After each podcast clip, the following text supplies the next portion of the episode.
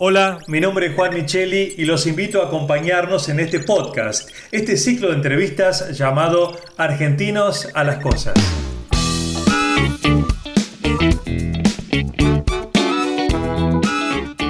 Argentinos a las Cosas es un espacio de reflexión para pensar los desafíos que enfrentamos como sociedad y así poder construir un país sustentable para todos en este siglo XXI. Esta es la propuesta de Argencom, la Asociación de Empresas Líderes de la Argentina del Conocimiento.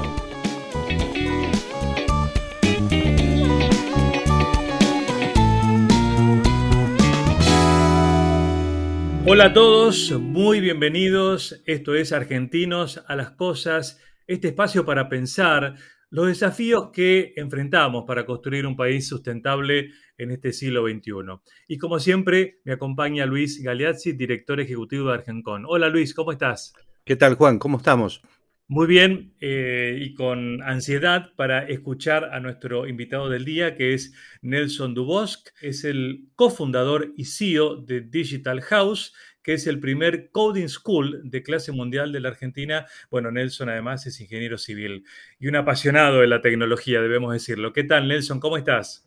¿Qué tal? Buen día, Juan. Buen día, Luis. Gracias por la invitación. Placer compartir este momento.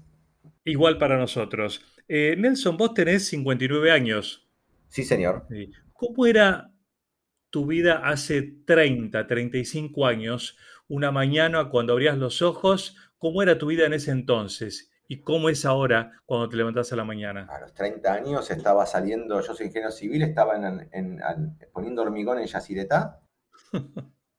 Eh, y justo ahí eh, me vine a Buenos Aires y junto a otro ingeniero que es mi socio, Eduardo Bruyú, que con el cual fundamos Digital House, salimos de la compañía y fundamos HCM, eh, que fue una compañía que tuvimos 20 años enseñando management a través de speakers globales como Peter Drucker, eh, Philip Kotler, Tom Peters, etcétera, en, el mundo, en Argentina, en Brasil, en Estados Unidos, Italia y España. Después lanzamos la revista Gestión, Expo Management y llegamos a tener un canal de televisión que se llama, Management TV, que hoy está al aire, se llama sí. Hicimos una, un multimedio de management global en portugués, inglés y español.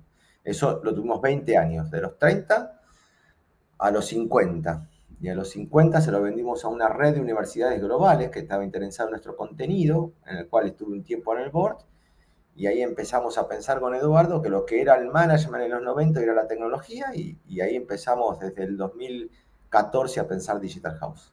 Luis. Eh, no, a mí me interesa eh, escuchar lo que Nelson nos cuente en cuanto a cómo ve él eh, la educación.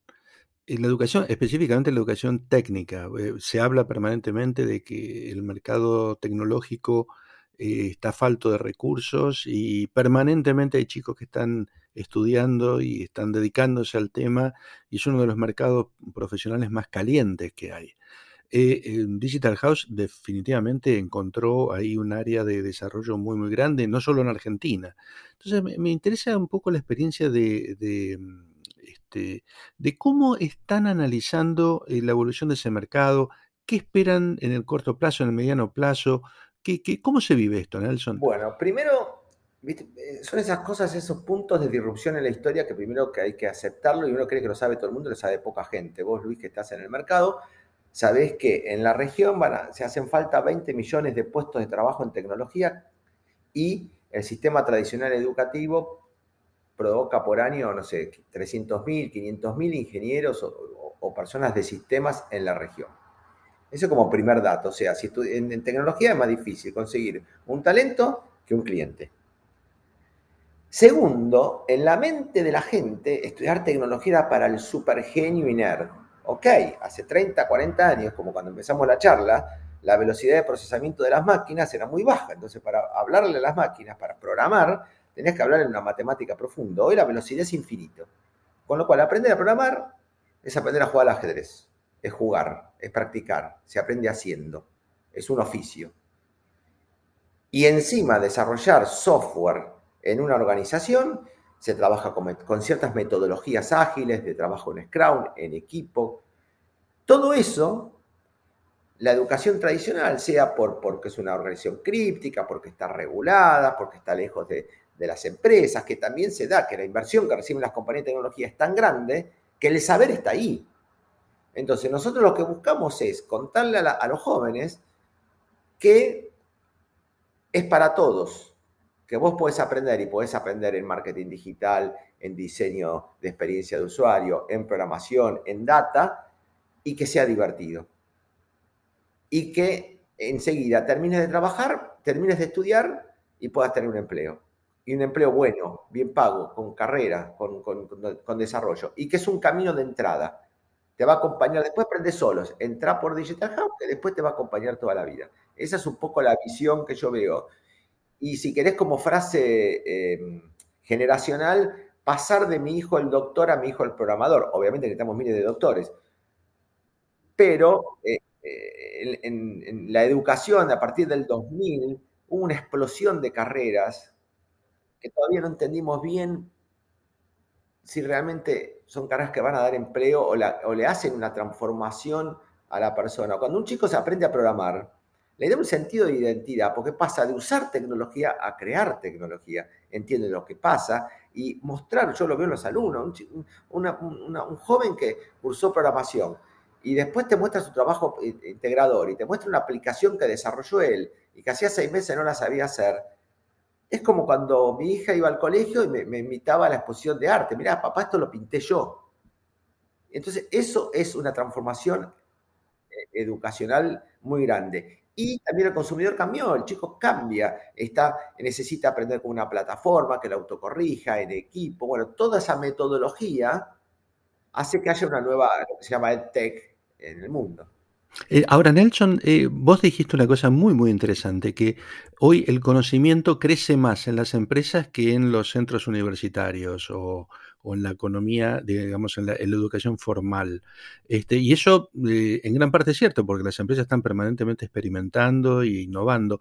Ahora, no hay una necesidad de un conocimiento profundo, un conocimiento si se quiere, de analítico que, que excede a la experiencia práctica.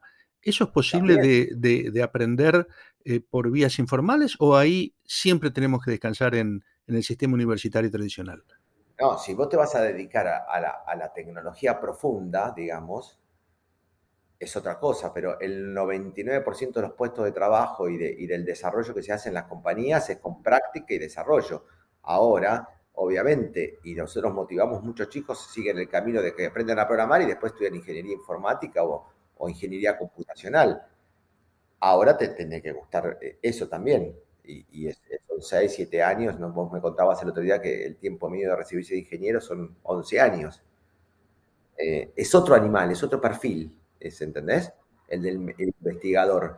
Ahora, yo te aseguro que la gente que más sabe inteligencia artificial seguramente está en Mercado Libre o en Global, porque están trabajando, tienen datos, tienen inversiones profundas en equipos de trabajo, es una, cosa lógica, porque han sido, o sea, cuando, cuando ocurren esos unicornios que vemos en los diarios, lo que está pasando es que un montón de gente que está desarrollando un ecosistema y un talento que después derrama en la academia, como Digital House, en otras compañías. Eso es lo que está pasando. O sea, están de frontera que, que, que las compañías un poco van adelante de la, en esta rama, no estoy hablando en ramas científicas donde donde hay gente que está investigando, digamos, en química, medicina, etc. No es casual que, no sé, en el hospital de clínicas o las, prácticas de médicos, donde más, más se aprende es en los hospitales públicos, que tienen un montón de casuística.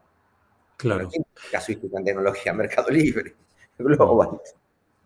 Em, yo no sé si es comparable, pero esto me hace acordar a otro momento histórico, cuando en la Revolución Industrial hubo una nueva clase social, que fueron los obreros, trabajadores que fueron la nueva burguesía, ¿no? De, las clases medias. Yo no sé si estamos frente, eh, con estos millones de nueva incorporación de trabajo, frente como una nueva burguesía digital. que está Pero absolutamente que sí, no es comparable, es igual. ¿Dónde, dónde, mi papá era, fue maquinista de trenes, ¿dónde aprendió todo? En la escuela del ferrocarril, que era inglés y que... Lo que y, ¿Y dónde aprendías? ¿Dónde estaban los mejores torneros en, las fábricas automotrices de Córdoba y tenían sus propias escuelas. ¿Y cómo se aprende un oficio, que es programar? Haciendo, al lado de que otro que sabe. O sea, estos chicos, estos programadores son parte de una nueva burguesía digital a nivel planetaria. Esto es absolutamente global. Esto pasa en el mundo. Un programador hoy, bueno, eso es otro tema, que, con la pandemia eh, tenés gente trabajando de acá para todo el mundo. Sí, ahí eh, Nelson me surge un tema. Viste que ahora muchos chicos eh, salen de las empresas para trabajar individualmente en contratos freelance. y eso de alguna forma los hace hacer una experiencia individual de su profesión. Eh, distinta a lo que es el trabajo en equipo en el marco de una organización estable. ¿Cómo ves esa transición de individualizar la profesión y no mantenerse dentro de una estructura orgánica, estable, como pueden ser las empresas que generan proyectos, etcétera, etcétera? ¿Es, es digamos, ¿es posible un desarrollo de ese tipo o, o, es de patas cortas? Cada uno elige su propio camino. Yo creo que es de patas cortas porque al final es un ecosistema, estar en una compañía de frontera que todo aprendes de todos. Ahora, yo creo que mucha gente trabaja como freelance por un tema cambiario para trabajar afuera, pero está trabajando en una organización para afuera integrado también. Ahora, yo definitivamente el aprendizaje es colaborativo. Colaborativo en el aula, colaborativo en las compañías. Hoy las compañías son mesas de trabajo donde todo, donde los squads de tecnología tenés gente multidisciplinaria, tenés gente de frontend, de backend, para que la gente entienda lo que ves en la pantalla, lo que está atrás de la pantalla, tenés gente de diseño, que es el que diseña la pantalla, donde van los botoncitos, tenés gente de marketing digital, que es para que el cliente vaya. Entonces, ese ecosistema de, trabajo, de conjunto y permanente, es un aprendizaje total. Entonces, siempre es, en equipo. Yo creo que solo no pasa a ningún lado, y menos en, en tecnología, que es todo colaborativo, todo abierto, todo cambia. Vos tenés que aprender a aprender. si yo consigo que todos mis alumnos aprendan a aprender, es la clave, porque el lenguaje de hoy, mañana cambió. Claro. Nelson, ¿la mayoría de los programadores hoy son varones? Mira, nosotros eh, en la industria tecnológica históricamente siempre fue que el varón, que hubo más, más hombres que mujeres, 80%. Em, gracias a las compañías que han becado mucha gente, nosotros en, la carrera que hicimos con Mercado Libre y Global tenemos un 47% de mujeres estudiando. Mm. Bien. Eh, eh, y, en, la nómina de Digital House la mitad son mujeres. Eh, está cambiando, pero, pero históricamente siempre fue la, programación era del sucucho, subsuelo, todo oscuro de hombres, ¿viste? Pero claro pero cambió totalmente. Bien, o sea que podemos decir que las mujeres hoy están más integradas eh, a la programación, pero las nuevas generaciones, no las, no las anteriores. No, antes era en ingeniería, no contamos una mujer, pero no en, ingeniería informática, en ninguna ingeniería. Y, ya estamos en un momento, Nelson, en el que se puede, o ustedes pueden, los especialistas, predecir o pronosticar este, el mundo que, viene en los próximos 20, 30 años? ¿O esto ¿En qué etapa de esta revolución digital estamos, digamos? En el ¿Todavía en el comienzo? Y mira los números, cuánta, cuánta gente eh, del comercio total, eh, Latinoamérica viene eh, dividido dos, la cantidad de, de crecimiento, por ejemplo, en e-commerce el 4 o 5% del volumen de transacciones comerciales son en e-commerce. Fíjate todo, todo, lo que tiene para crecer Mercado Libre. Em, recién está comenzando esto. Las billeteras digitales están comenzando y Internet de las Cosas en el cambio de toda la industria está comenzando. Todo esto está empezando. Y, no solo empezando, sino, a ver si, si lo puedo eh, explicar, es como una no sé, no sé si compartís, Nelson, es como una nueva generación, una nueva, una nueva era. Es decir, la, la, reformulación ya no son de productos y servicios, es la sociedad la que se está reconfigurando. Entonces, el desarrollo eh, cunde en todos, en todos los sectores por ejemplo, el sector de educación, que específicamente es el tuyo, pero imaginemos cómo, cómo se educaba hace 15 o 20 años y cómo se está educando ahora, sobre todo después de la, de la pandemia. Es decir, hay un salto de, paradigma que no es tecnificar lo que se hacía antes, sino es explotar una nueva forma de, relación entre el aprendizaje y el estudiante, ¿no? Exactamente eh, así. Yo creo que Hoy lo que, lo que vos te planteas es decir, bueno, con todas las herramientas y tecnología disponible y con todo el cambio del consumidor y que el consumidor también tiene, o el alumno tiene, tiene nuevas herramientas tecnológicas. Si nos juntamos de cero, ¿cómo debería ser hoy enseñarle a una persona? Nosotros mismos, ¿cómo consumimos? Bueno, consumís contenidos igual que hace 20 años, hace 30, 40 años, das cuatro canales de televisión y punto, y consumís contenidos. ¿Y qué es educar? Es un contenido interactivo, es despertar, practicar y bueno, si vos pones todas las herramientas que te da la tecnología para que aprendas, vas a ir más rápido, vas a tener más enganchado a la gente, más comunidad, grupos que entre ellos se colaboran. Es un cambio total, es un cambio total. Y en eso lo, lúdico es importante. Vos, vos comentabas eh, que es, trascendental que la persona eh, que, experimenta, que trabaja, que, está, que está en el tema, se divierta y se divierta en, en conjunto, se divierta con su, con su, equipo, con su grupo. Es decir, encontrarle lo lúdico al tema. Porque, eh, digamos, la, tecnología tiene una, digamos, una tradición de, nerds, ¿no es cierto? De ser cosa de tipos muy, muy que están en el borde.